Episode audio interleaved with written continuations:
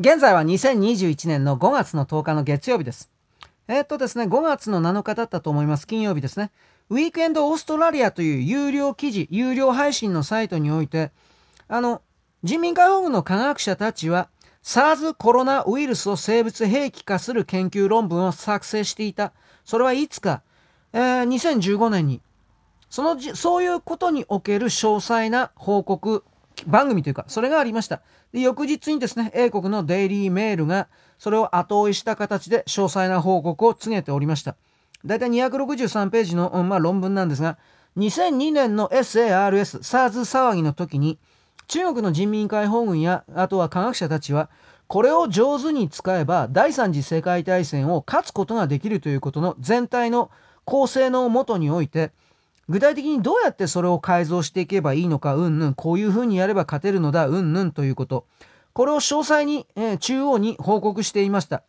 遺伝子兵器の新時代を到来を告げる可能性があるというふうな表現を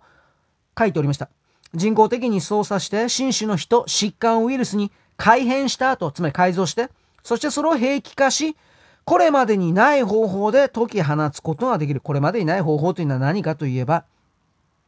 凍結乾燥粉末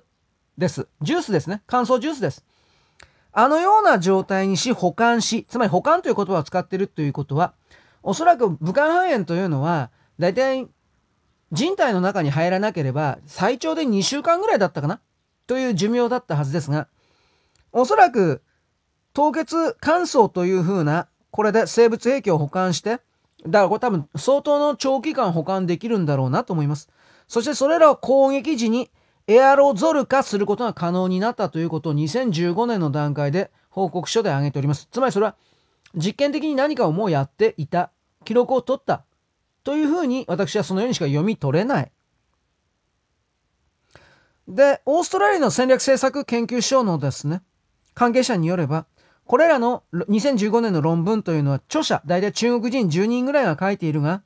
この10人というのは西安、西安かな？西安にある空軍医科大学に所属する科学者だとか兵器専門家であって、非常に高いレベルの、まあ、はっきり言って下っ端ではない人たちであると。で、こういう方々が、今回詳細な報告書を出したということの背景。だから我々は、あ、これ、もちろんですね、偽物ではなく正しいものである、本物であるということが確認を取れております。まあ、そもそもが、あ、これね、2020年に武漢肺炎のルーツはどこかということで、米国の情報機関が必死になって、いろいろ探しているときに、中国の中からもたらされた文献です。まあ多分まあ中国の中にも習近平派、江沢民派とかいろいろありますから、こういうものが権力闘争の果てに出てきたんだとは思います。あと内部告発者かもしれません。だからこういう記事を読む限りにて2015年でこの凍結粉末乾燥というふうな技術を確立していたというのであればそれはもちろん7年経ってるわけですからもちろん技術が進んでおりそれらの粉末乾燥の状態で第三国外国に持っていきジュースのように水に溶かしそして霧吹きのような形でその上空に粉末噴霧散布すればあっという間に武漢肺炎の変異型の患者が発生するわけです。私はインドはこれによってやられたんじゃないかなと本気で疑っております。そしていつまで経っても減らない日本の変異型と言われるものの継続というのはこれをやられてる最中ではないかと思います。もちろん人の出入りはできない。しかし今言ったように